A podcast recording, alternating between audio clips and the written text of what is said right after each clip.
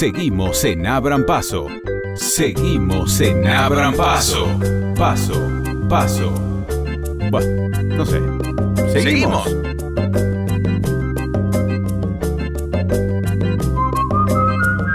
Hay un grupo de vecinos de la ciudad de Buenos Aires y de vecinas de distintos barrios que ya desde hace bastante tiempo se está reuniendo para llevar adelante una demanda sobre la ampliación, la creación de más espacios verdes, en este caso aquellos que están vinculadas a las tierras ferroviarias. Por eso este espacio se llama Tierras Ferroviarias Verdes.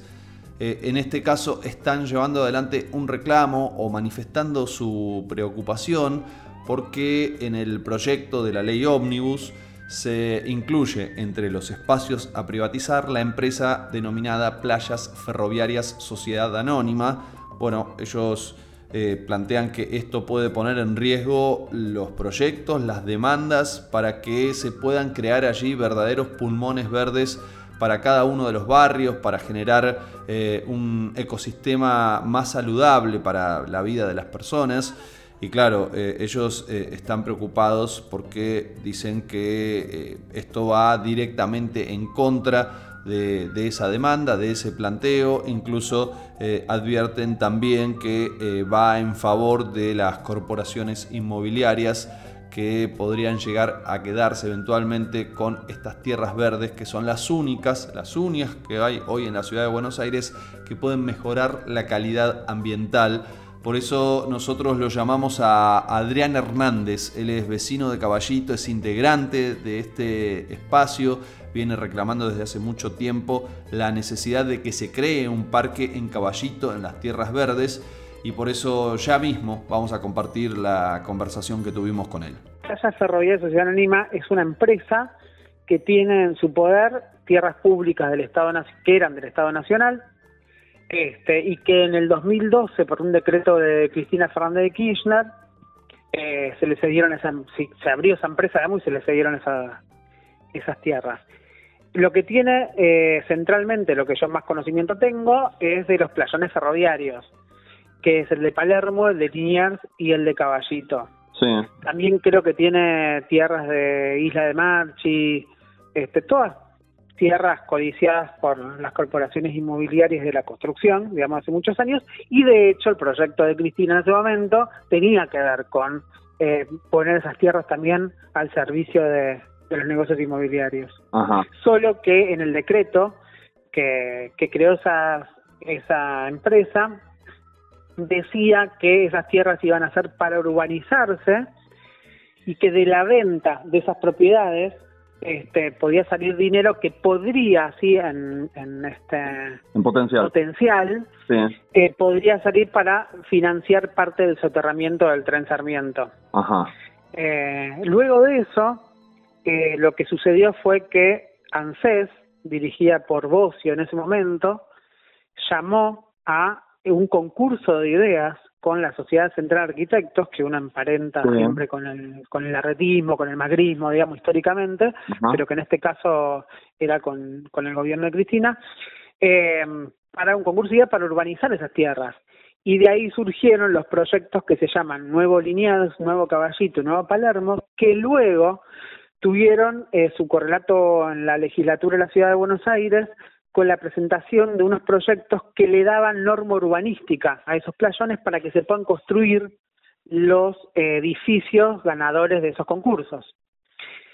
Ahí surgió la ley 4477 en el caso del playón de Caballito, que es el playón de mi barrio, digamos, el que, por el que yo peleo hace tantos años, este y el de Palermo también está en esa ley, eh, en donde se permite, por ejemplo, en el caso de Caballito, la construcción de 155 mil metros cuadrados de edificios. Mm, este, e, esas leyes eh, las propuso, la tuvieron tres autores el proyecto de ley, los diputados Cabandier, la diputada Gabriela Cerruti en ese momento y el diputado Aníbal Ibarra.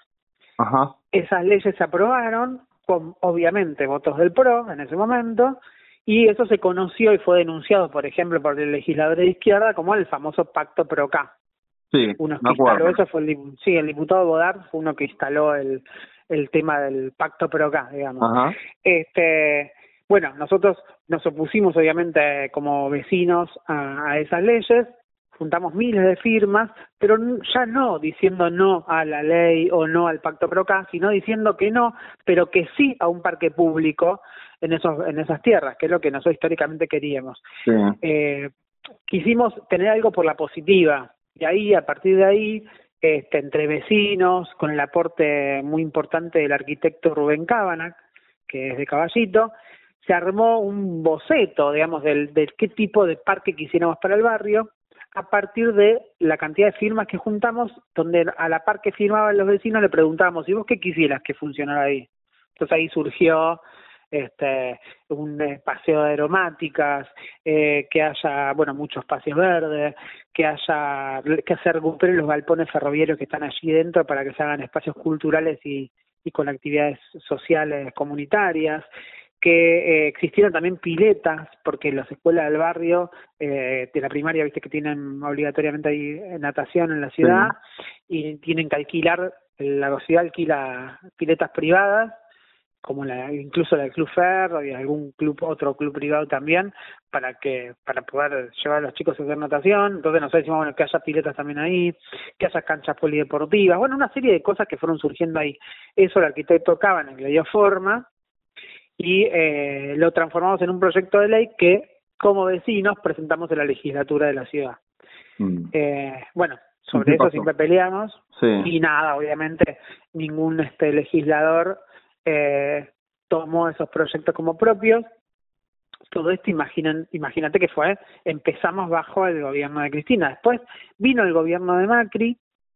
Eh, no hay que olvidarse que en parte de lo que alguna vez fue parte del playón hay dos hectáreas que IRSA tiene eh, compradas fraudulentamente al Club Ferro hace muchos años y sobre la que siempre se quiso hacer un shopping y eh, siempre fuimos no al shopping sino al parque, la consigna Sí. de caballito. Me acuerdo. Este, bueno, claro, eso lo paramos durante años y años, paramos el proyecto de shopping, a la par que pedíamos que en el resto del playón se haga parque.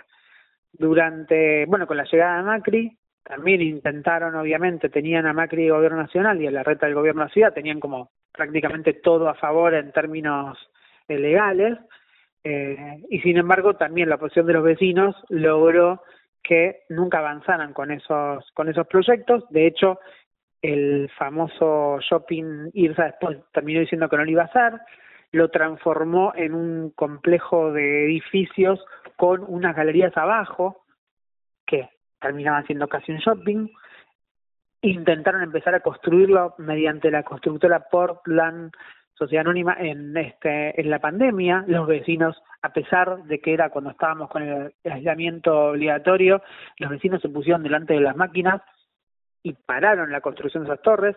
Se hizo un amparo y hoy día por la justicia está frenado ese proyecto. Y siempre seguimos insistiendo que en el playón sea parque. Eh, ahí estábamos todos los vecinos juntos, digamos, más allá de los que son independientes con los que son militantes de diferentes fuerzas. Durante el gobierno de Macri habíamos logrado la unidad, porque al no estar Cristina en el gobierno, los sectores kirchneristas del barrio, cuando estaba Macri, sí empezaron a pedir parque también.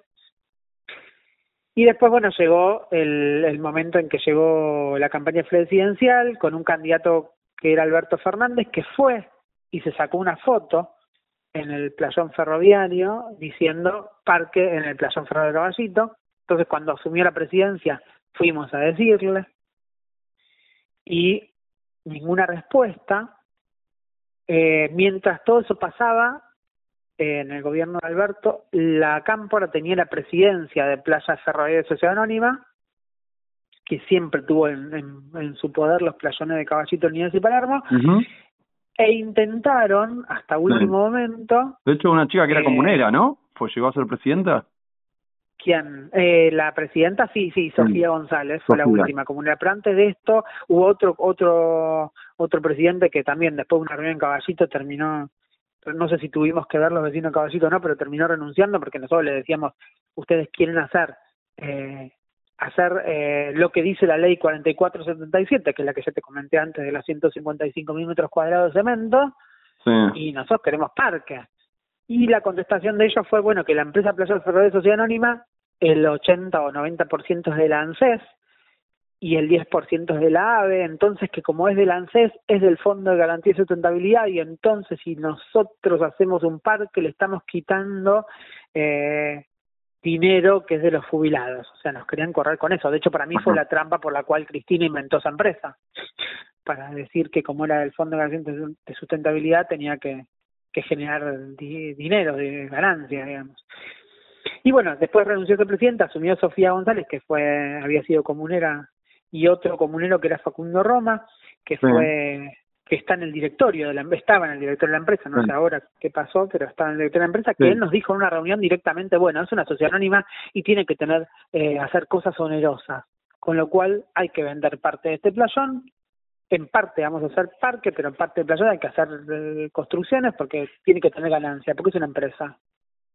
Nosotros le dijimos, mira, no, otra vez le dijimos que no, eh, se empantanó todo, ellos decían que ellos querían empezar por una etapa que, uno que era una etapa de parque, era una porción muy pequeña de lo que nos mostraron, y en realidad no era que la intención de ellos hacer en parque, sino que siempre que hay una venta de tierras públicas, el 65% tiene que ser espacio público y solo en el 35% se puede construir.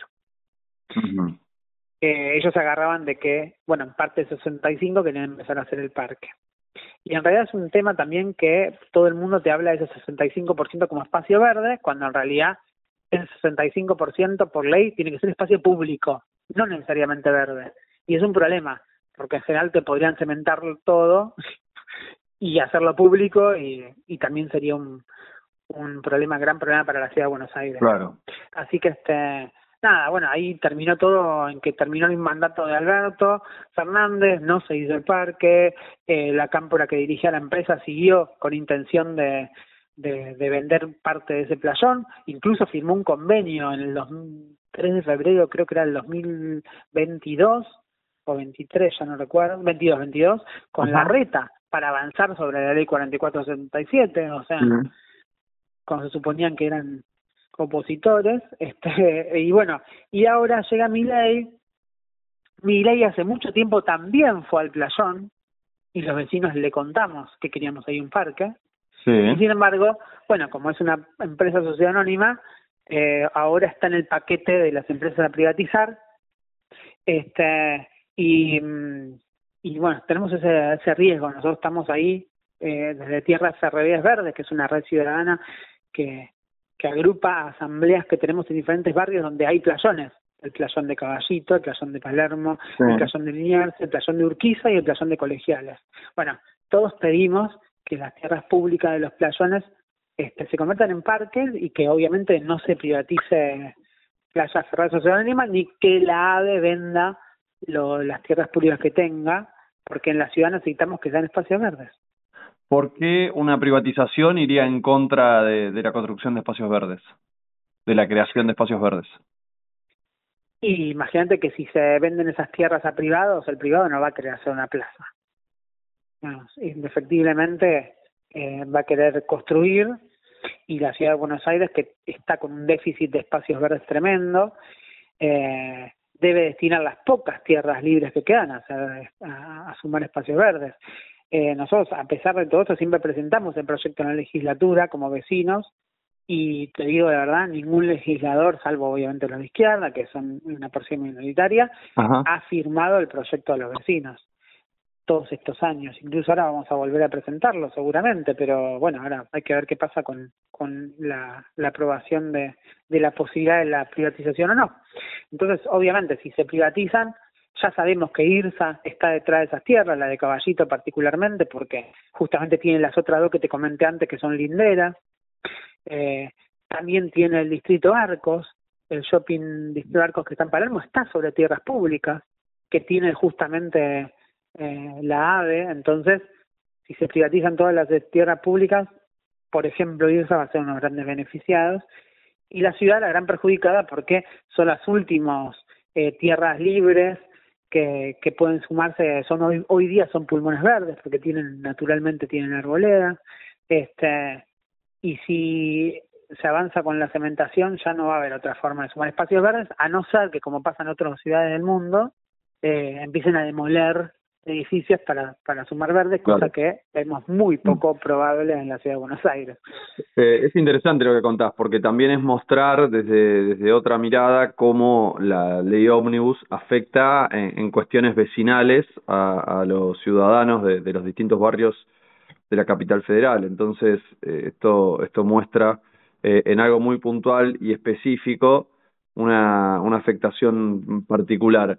Eh, ahora, ustedes, a partir de, esta, de este proyecto, de esta propuesta, eh, tuvieron oportunidad de, indagar, de saber cuál es el argumento que tiene el actual oficialismo, digo, el gobierno de Miley, para llevar adelante esta privatización? Es que primero que aparentemente para el gobierno de Miley todas las empresas estatales son un gasto entonces, y además porque quiere dinero, obviamente, tiene, ha traído compromisos el ministro que ha viajado a Estados Unidos de pagar la deuda con el Fondo Monetario, y eso implica dólares que el gobierno no tiene, entonces, obviamente, se va a querer deshacer de todo eh, lo que pueda para juntar algunos pocos dólares, y sabemos que lo van a vender encima a precios irrisorios, seguramente, porque es lo que han hecho históricamente los gobiernos, diferentes gobiernos que han privatizado. Eh, y además porque, qué sé yo, Elstein, dueño de IRSA, eh, que por ejemplo empezó eh, su carrera más ligado al lobby político y tenemos dos fotos con Néstor y Cristina sentados en la casa de gobierno, después siguió con Mauricio, eh, que ya con lo que ya tenía negocios acá en la ciudad de Buenos Aires con el tema shopping y todo eso, después con Alberto, de hecho Alberto eh, el vicepresidente del Consejo Judío Mundial y Alberto Fernández fue el primer viaje oficial que hizo fue a Israel, lo mismo está pasando con Milei ahora, que lo tiene a él como uno de sus consejeros religiosos, este, o espirituales, no sé cómo le llama, o sea, es un tipo que está metido ahí eh, para hacer sus negocios entonces, como hay tantos interesados en eso, yo creo que el gobierno de Milei que apuesta a, lo privado eh, va a terminar está haciendo seguramente devolviendo favores de algunos empresarios que han aportado seguramente mucho para su campaña electoral. ¿Y ustedes no tuvieron ninguna instancia de interlocución como para hablar sobre este tema puntual? Digo, como sucedió con otros puntos de la ley ómnibus que finalmente se, se dieron de baja. Es que esas cosas, bueno, tiene que ver también con la movilización, gran movilización popular que hay. Este, acá nosotros también, de hecho, nosotros tampoco creemos que que sea un final que se que intente el gobierno de Milei privatizar las tierras, porque si las privatiza también le vamos a pedir a Jorge Macri que las compre, porque mm. se venden y el gobierno de la ciudad es el que tiene dinero, porque es la ciudad más rica del, país, y además el que tiene un gran déficit de espacios verdes eh, por habitante, entonces debería invertir en lo que hace falta de verdad, que son, este, por ejemplo, generar nuevos parques. Porque te digo, no es una cuestión ciudadana solamente como vos planteabas hace un ratito, también tiene que haber una cuestión de salud pública. O sea, y eso se evidenció muchísimo más cuando fue la pandemia, que los que estamos en la ciudad de Buenos Aires no teníamos plazas a dónde ir. Y cuando uno vive en un departamento, eh, necesitas salir a tomar aire y en ese momento que era mucho más necesario no tenías a dónde ir. Bueno, eso es una cosa que, que sigue pasando. Ahora estamos viviendo otra ola de calor este y los espacios públicos escasean. Entonces, este eh, nosotros creemos que es un tema de salud pública, es un tema ambiental, de calidad de vida, pero de calidad ambiental de la ciudad y por eso nosotros vamos a insistir que no se vendan las tierras y que se dediquen a parques y si se llegan a, poner a la venta, que sea el gobierno de la ciudad el que las compre. Adrián, te agradezco muchísimo. No sé si querés agregar algo más. No, bueno, tenemos un este un Instagram de Tierras Ferreras Verdes, somos vecinos, sea, y bueno, tampoco tenemos gran actividad ahí en el costo, pero por lo menos nos pueden escribir los vecinos que quieran, eh, sumarse a la defensa de las tierras públicas en general, no solamente de los playones ferroviarios y la pelea por más verde en la ciudad es una pelea que, que va a ser este, seguramente muy fuerte en los años que vienen por todo lo que estamos viviendo en materia climática. Así que nada, invitar eso a, que nos sigan en Tierras Ferroviarias Verdes, seguramente también está en, en Facebook de esta forma, este, y que nos escriban y que se pongan en contacto, que, que siempre participar es lo que marca una diferencia. Buenísimo, eh, te mando un gran abrazo, muchas gracias. Dale, muchas gracias a vos. Hasta, luego.